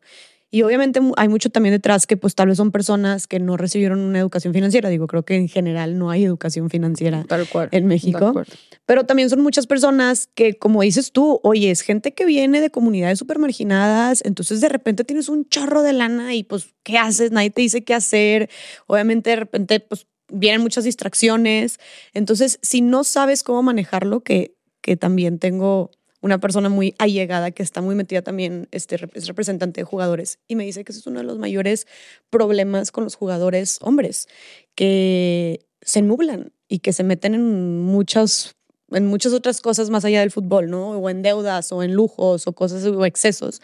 Entonces también como como dices tú es lo que ganan y también enseñarlas a cómo cuidar ese dinero, cómo maximizar ese dinero también, porque como dijiste tú, el fútbol no es para siempre. Pero estabas diciendo que cuando las jugadoras se, se retiran de fútbol, pueden seguir trabajando, entonces, pues no sé, como en, dentro del equipo, del staff también del, de la liga. Sí, o sea, eh, en tema de los jugadores, honestamente no me voy a meter porque desconozco ese mundo, pero si lo piensas como en la fama, también hay que voltearla, ¿no? También esta parte de la fama hace que te volteen a ver. Claro. Y que el interés no sea genuino, por ejemplo. Entonces, también hay que pensar cuáles son los entornos de las y los jugadores hoy en día, ¿no? ¿Cuál es esa red de soporte que las, las cuida y, y, y se cuidan entre todos para que no pasen, por ejemplo, los abusos, ¿no? Claro. Abusos económicos, ab- eh, del tipo que me digas, ¿no? Y el perfil de la jugadora hoy es muy distinto a los que conocemos porque hoy el 54% de nuestras jugadoras son egresadas de alguna, tienen algún título de licenciatura, algún doctorado, alguna maestría, etc. Muchas de las jugadoras están estudiando, por ejemplo, la ENDIT, que es la Escuela Nacional de Directores Técnicos. Tienen esa visión de ser directoras Ay, técnicas. qué chingón. Pero también pueden ser las próximas directoras eh, de la Liga MX Femenil, ojalá presidentas algún día, cuando ya sea independiente esta estructura. Eh, pueden ser las próximas directoras de cámaras, las productoras de los partidos, pueden ser eh, las presidentas de la comisión de árbitros. O sea, necesitamos tantas personas dentro de la industria que lo sigan construyendo, que ellas, con estos títulos, sin duda pueden construir el negocio, ¿no? Entonces, una de las cosas que más, y yo no lo, lo digo presumiéndolo, pero para mí es un privilegio y una fortuna poder compartir cancha con este tipo de perfiles, porque todos los días aprendes algo. Y eso hace que merezcan que sigamos, además, impulsando que cada vez ganen más. Y eso se está trabajando todos los días. Y por eso invitar a todas las personas a que consuman fútbol femenino. Claro, porque tú ya dijiste que es como una, o sea, me queda claro. Y yo, yo era de las personas que también decía, ¿por qué? O sea, qué injusto, ¿sabes? ¿Por qué ellas ganan esto y por qué ellos esto? Pero a ver, no conocemos que hay toda una cultura y una oferta y demanda detrás, como tú dijiste, es un negocio, como cualquier industria. Y es un negocio aparte en desarrollo, el tema del fútbol femenil. Entonces, a ver, también, si nos estamos quejando, invitación para las personas que nos escuchen, este, de oye, pues es porque las, jugadoras ganan menos. Bueno, pues entonces pongámonos a consumir el trabajo de las jugadoras, pongámonos a comprarles esa playera o esos, este, pagar ese partido, asistir al estadio, no generar entre nosotros, entre nosotras esta cultura también de que reconozcamos y valoremos el fútbol femenil. Porque como tú ya dijiste, y creo que quedó muy claro también esta, eh, la respuesta a por qué la disparidad de, de salarios entre jugadoras y jugadores de fútbol pues precisamente porque les, o sea, los, los, los, los, hombres este, jugadores llenan más estadios, este, tienen más rating en televisión, tienen más, o sea, son más famosos, entonces pueden las, las, marcas o las empresas, la publicidad, por ejemplo, pueden pagarles más, este, pues simplemente se compra más su mercancía. Entonces, obviamente todo esto, como tú dijiste, es, es un círculo como de economía que eventualmente termina afectándoles en sus salarios, ¿no? Y, eh, ojo, creo que agregaría un paso antes. Hay una inversión detrás de muchos años en ah. donde para que tú consumas todo eso, te lo pusieron a ti. Tú lo puedes ver. Solo es lo único que te agregaría. Y eso es lo que nosotros estamos tratando de construir en femenil, que tú tengas ese acceso a, entres a la tienda y tengas a la mano la playera de Alison González para que la puedas comprar. ¿No? Pero también tenemos que trabajar en que quieras comprarla, ¿no? O sea, ¿por, qué, ¿por qué cada seis meses quieres comprar? Bueno, cada año, bueno, sí seis meses, porque el siguiente torneo es el tercer equipamiento, o sea, la tercera playera. Pero ¿por qué cada seis meses quieres comprar la playera, la playera de Guiñac? ¿Y por qué no la de Nayeli Rangel? Entonces, eso es lo que tenemos que hacer. Las que cada seis meses compran la playera de Nayeli Rangel es un nicho las, los y las que compran las de Guiñac, porque hay que decirlo, son más mujeres las que compran las playeras de Nayeli Rangel. Ese es otro paso que nos falta, que hayan fit de playeras de Tigres Femenil, América Femenil o el que me digas, que ya están varios clubes trabajando en ello y ya hay varios, Rayados también lo sacó con Rayadas. El fit de la playera de, Rayadas, por ejemplo, que salga en fit hombre. O sea, que hombres también puedan ir a comprar la playera de Rayadas, de una, de una jugadora sí, jugadora de rayadas o de tigres. y a lo mejor empiezas con un stock de 500 y luego vas a empezar con un stock de 10 mil playeras. ¿Cómo hacemos em, que pase en, en, ambas categorías? Porque también, sí, desgraciadamente hoy, cuando te llega la quincena, tienes que elegir entre qué compras. Claro. Pero yo sí los invito a que si van, están pensando en consumir drogas y gastarse ese dinero en drogas o en la Cuba, escojan primero el fútbol femenil o el fútbol. Qué chingón. O sea, creo que ese es un dinero invertido y no gastado. Imagínate ver hombres con playeras de jugadoras. Ya lo hay. Ya lo hay. Y es, de verdad, es padrísimo. Qué chingón. Es padrísimo porque dices, ya llegó el futuro ya llegó. O sea, siempre la historia siempre fue al revés. Correcto. O sea, cuando me dijiste que el niño quería, le compraban al niño la, la playera de, de, la jugadora, de verdad que eso me puso la piel chinita. Y aparte de eso es, o sea, eso es, eso es parte de, como dijimos, eso tiene este impacto a futuro, porque es normalizas. lo normalizas, exacto. Entonces, tal vez para el niño fue como, wow, qué padre, fue el primero en hacerlo, pero va a, va a seguir creciendo comprándose tal vez este, playeras de jugadoras y va a ser lo más normal y tal vez sus hijas ni siquiera va a ser como, ah, wow, ¿me explico? Y creo que también es justo lo que están haciendo las jugadoras, lo que estás haciendo tú, lo que está haciendo todo, todo el equipo este, de fútbol femenil, todo lo que hay detrás, están abriendo camino. Entonces, eventualmente están, están cambiando la historia. Va a, ser algo, va a ser algo difícil, va a ser algo con muchas barreras, con muchos obstáculos y que eventualmente también van a haber muchos comentarios en su contra y muchos cuestionamientos como esto de que por qué así y por qué no así y por qué ellos y bla, bla, bla. Pero porque estás nadando contracorriente. Lo ideal sería, o sea, lo que, por lo que estamos luchando es que pues no sea tan difícil o pesado para las siguientes jugadoras y personas del equipo, ¿no? Justo. Y abres, abres, abres puertas, ¿no? Es, claro es, las mujeres no podían votar, no podían estudiar. No podían jugar fútbol. Si lo pensamos, o sea, nuestras generaciones, mi abuela no podía votar. Eso no fue hace tanto tiempo. Esta generación está abriendo camino y está tirando barreras para las siguientes generaciones para que tengan un mejor mundo.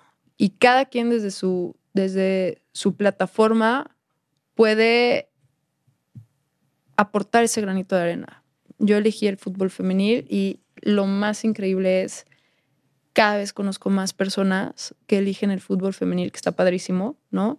Pero háganlo desde el box, desde el ballet, desde la música, desde la producción.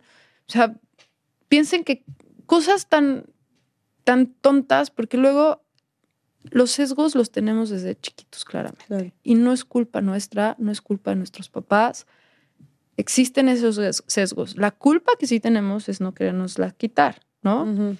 Pero si vas a tener un, un, invitado y siempre has traído hombres, empieza trayendo mujeres. Eso va a hacer que automáticamente tu audiencia sea diversa. Y de hecho, si esto me lleva a la, a la siguiente pregunta, que es ¿cómo educarías tú o qué le aconsejarías a los papás, mamás de familia? ¿Cómo educar a nuestros hijos e hijas hijas específicamente, sin sesgos de género en el fútbol? Qué difícil pregunta, porque no tengo hijos, pero tengo unas sobrinas maravillosas. Y no sé qué les diría, pero les quiero contar una experiencia que a mí me abrió los ojos. Dije, es que por aquí, haciendo cosas diferentes, tenemos resultados diferentes. Eh, hubo un partido de América Pachuca femenil en cuartos de final que por primera vez se jugó en el Azteca en el mediodía. Y entonces fue un domingo, si mal no recuerdo. Sábado o domingo. Domingo. Em, no, bueno, sábado domingo. No había pasado. Ok. Y tuve la oportunidad de llevar a mis sobrinas. Y sí, tengo que decirlo, apliqué el privilegio de ser directora y decir, ¿qué le puedo regalar yo a mis sobrinas que nunca nadie le podría regalar?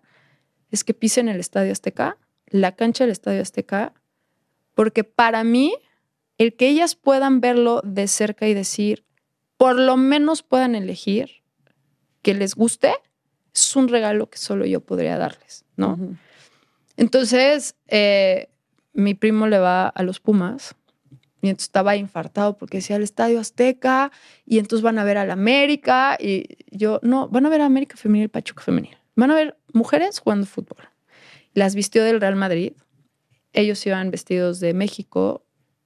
Y la foto más bonita que tengo yo en toda mi vida, y está hoy en Instagram, son Begoña y Maca sentadas en el Estadio Azteca, muertas de risa, en felicidad máxima, viendo a jugadoras patear el balón.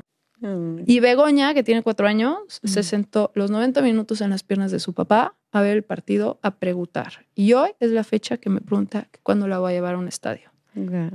Eso es lo que yo le invitaría a los papás a hacer. No tengan miedo que sus hijas tengan la posibilidad de elegir. No tengan, porque lo peor que puede pasar es que cambien el mundo. Wow, qué chingón. Oye, este, Mariana, entonces, que quede bien claro, el fútbol no es un tema, el talento del fútbol no depende del género. O sea, no podemos decir, porque siento que también es algo que traemos muy muy grabado, ¿no? Este, hay mucho sesgo de los hombres son mejores que las mujeres en fútbol por el simple hecho de ser hombres. Pero tú podrías decir que cuando se trata de fútbol, el género importa en el talento o la capacidad del jugador o jugadora. Nada. Nada. Nada. Es más, siempre hemos dicho que el gol no entiende de género, no, tiene, no entiende de razón, simplemente es un sentimiento. Y hacer un deporte es, el deporte literal es competir competir con tus máximas capacidades y habilidades y dar tu 100%. hay gente que da eh, distintas cosas y aporta distintas cosas al juego. Muchos años jugué fútbol mixto y es igual de padre. Y se puede lograr. Nada más es que exista la voluntad y la educación para saber que este mundo no es un tema de género, es un mundo de capacidades, de sueños, de sentimientos. Y nos falta mucho tiempo para que todas las personas lo entiendan, pero creo que vamos a llegar. Creo que vamos a llegar y que estamos que, estás avanzando, estamos avanzando a pasos agigantados también. ¿Qué crees que sea justo lo más difícil a lo que se enfrentan las jugadoras? No lo sé porque no soy jugadora, pero un poco por lo que veo en las redes sociales es por un lado al ser mujer. O sea, porque independientemente de ser jugadoras o ser jugadores, no dejamos de ser personas y en este país ser mujer es muy difícil. Esa es la verdad. Y ser mujer en redes sociales conlleva una inseguridad, conlleva un acoso, conlleva una serie de cosas que, que de verdad es muy injusto, ¿no? Y, y hay que trabajar en muchas políticas públicas, hay que trabajar en muchas políticas institucionales para que existan esos espacios seguros y que ser mujer no sea ser, o sea, signifique ser valiente, ¿no? Eh, pero por otro lado, esto que hablábamos, que, te digo que Eva Espejo siempre lo habla muy bien, de la validez. O sea, dejar de decirles mujeres futbolistas. Son futbolistas. Ok. Y ese es su talento. No, y qué importante el lenguaje también, ¿no? Y no tienen por qué demostrar que son futbolistas. Que son las mejores, sin duda. Todos tenemos que demostrar siempre que somos los más capaces en lo que hacemos, ¿no? Hay una competencia allá afuera. Pero no tendrían por qué tener que demostrar que son mujeres futbolistas, ¿no?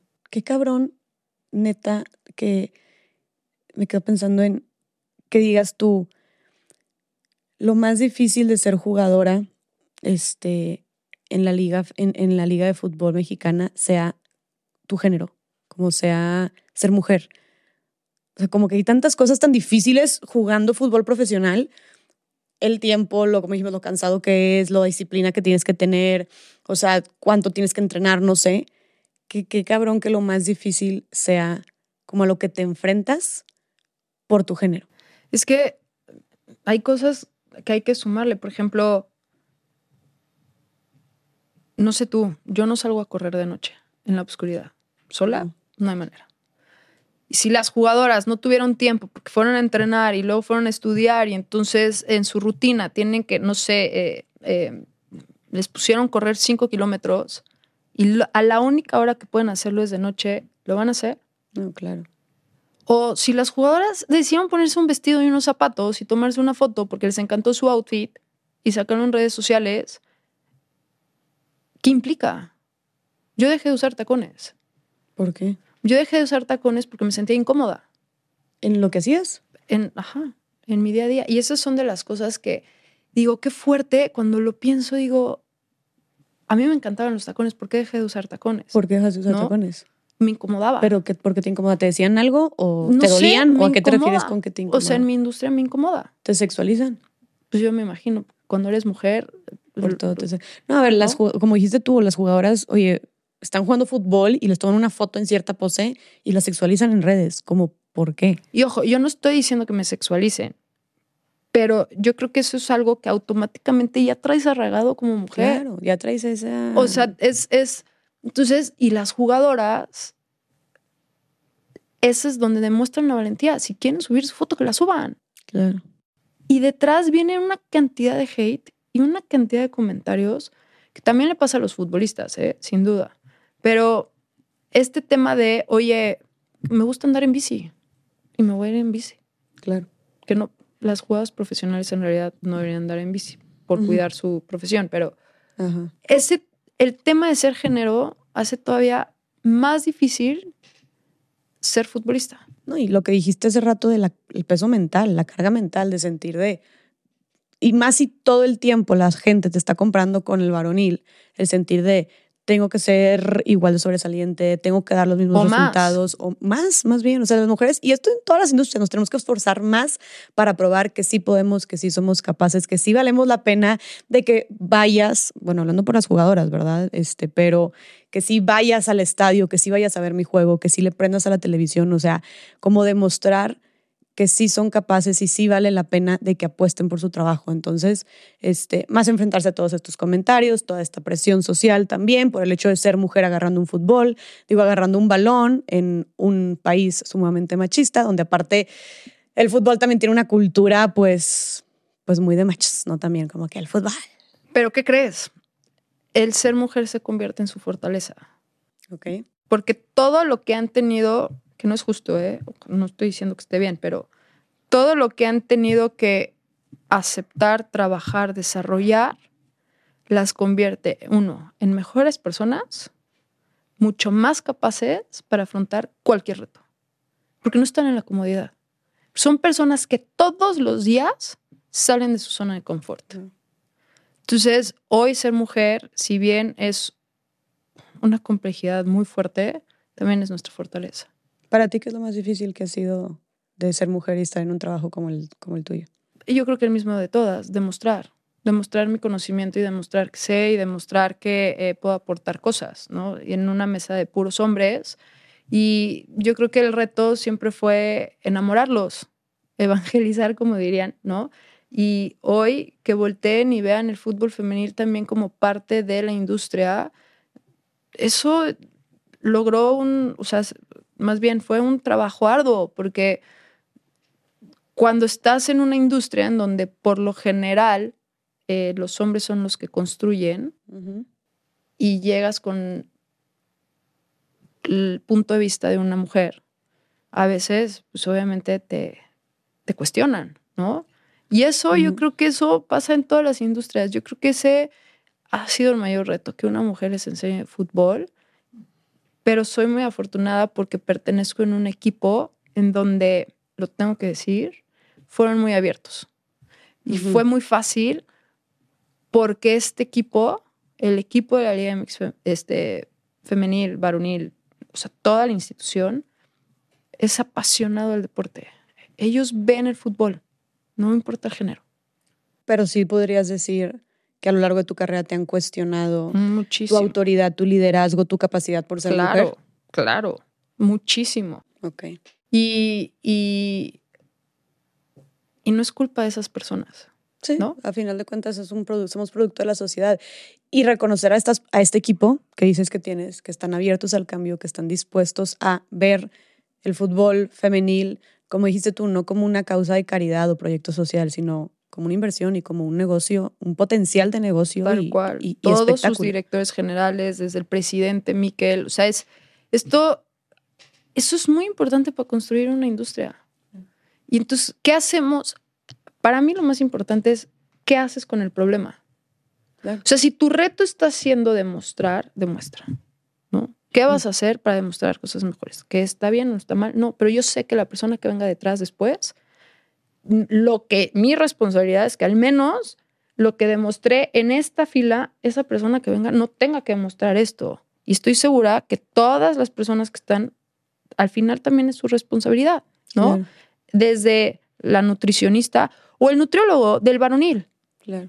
Si logró hacer, me voy a inventar, que todos los días se comieran una barrita de chocolate para la energía, no sé qué, y habían los que no les gustaba el chocolate, y demuestra que ese cambio, porque el ser humano siempre le molesta el cambio, ¿no? Pero que ese pequeño cambio mejoró a que el equipo rendiera más y a lo mejor ese equipo fue campeón, te prometo que el chocolate no lo van a dejar. ¿no? claro. A nosotras nos piden más cosas para demostrarlo. Entonces eso, em, sin duda, creo que es la mayor responsabilidad, que las personas que vienen detrás no tengan que demostrar nada de lo que se tocó ahorita. No sea tan difícil llegar a esto. Entonces, ¿cómo sería así para Mariana Gutiérrez la Liga MX femenil de fútbol ideal? O sea, que, por todo lo que tú trabajas, ¿cómo se ve en un futuro esa liga? Em, estadios llenos, en los horarios en donde la afición en ese futuro los quieran consumir, a lo mejor ya no existe el tráfico, a lo mejor ya no tendremos que trabajar tantas horas en la oficina. Em, en los horarios que ellos lo quieran consumir, en los prime time, a mí me encantaría poder ir al estadio todos los días. O sea, no nada más el sábado domingo. Em, me encantaría ver jugadoras eh, viviendo el estilo de vida que ellas eligieron. Eh, me encantaría ver cuerpos técnicos diversos. Me encantaría ver eh, clubes con administraciones completamente diversas. Me encantaría ver una liga que internacionalmente se le sigue reconociendo por esta labor eh, y este, este negocio, este espectáculo, las mejores jugadoras del mundo jugando en México. Me encantaría que la próxima vez que yo me siente a platicar con Jessica, me cuente todo su viaje con rayadas y con rayados y que hoy sea una aficionada más. O sea, e, eso... Em, eso es lo que yo espero y lo que se está trabajando para que en un futuro la Liga MX femenil se vea como, como aquello que preguntaste, ¿no? A mí también me encantaría ver todo eso. Oye, antes de empezar a concluir, este, quisiera que recapituláramos nada más entonces, que la gente nos le quede muy claro. ¿Cómo podemos entonces impulsar el talento en el fútbol femenino en México? Desde muchas áreas, desde prender una televisión, consumirlo, desde eh, que si tienes eh, cerca niños o niñas y tienes la posibilidad de llevarlos al parque, regalarles un balón, sus primeros zapatos, em, el talento se genera, como en todo en la vida, con experiencia, con horas, ¿no? Con, con cantidad de balones pateados. Entonces, si podemos lograr que todas esas personas que construyen este deporte tengan esas horas de vuelo, en donde sea, que si eh, van a elegir ser jugadoras o ser árbitros, árbitras, ser productores, sea mayor temprana edad, para que tengan más tiempo de vuelo, ¿no? Abrirles esas oportunidades. Que si vas a armar una nueva mesa de debate en el canal que tú elijas, que pienses en hombres y mujeres dentro de la mesa, o personas, más bien. Eh, abrir el debate del fútbol femenil en las mesas, que platiques de fútbol femenil, que la próxima vez que te sientes con tus amigos y con tus amigas, hables de fútbol femenil. Eso no sabes lo que cambia. Que si ves una revista en donde ves una jugadora en la portada, la compres, la leas, que compartas en tus redes sociales esto. Eso impulsa el talento de una u otra manera porque hace visible y esto siempre lo hemos dicho, el fútbol femenil, la Liga MX femenil, más bien, hicieron visible lo que muchos años fue invisible. Mariana, pues muchísimas gracias. Este, creo que como dijimos también es un cambio cultural eh, y creo que nos diste ya muchas herramientas o pequeñas acciones que a final de cuentas suman a un cambio de cultura. Por último, seguramente hay muchas mujeres que nos están escuchando que son jugadoras de fútbol, profesionales o no profesionales. ¿Qué mensaje les darías? primero agradecerles, darles las gracias.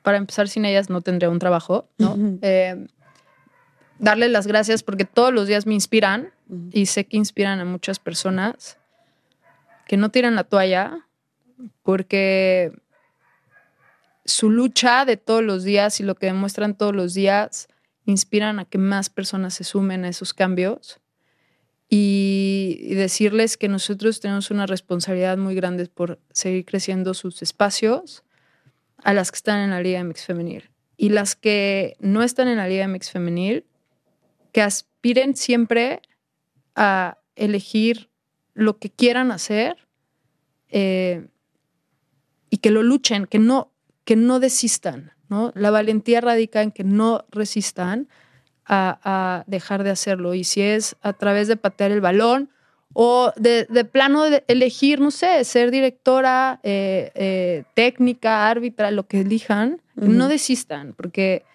ese mensaje puede ser contraproducente para que más personas quieran desistir. Pues muy bien, pues sigamos echándole. Claro. a seguirle dando para todo eso. Este, te reconozco muchísimo tu trabajo, Mariana. Gracias por todo lo que haces. En nombre de todas las mujeres y de hombres también. Y yo creo que de todas las jugadoras profesionales y que no juegan en profesional también de fútbol, lo que estás haciendo, pues tú ya sabes, es histórico, de verdad. O sea, creo que puede salir literal en los libros de historia de cuando México tuvo su primera liga femenil de fútbol.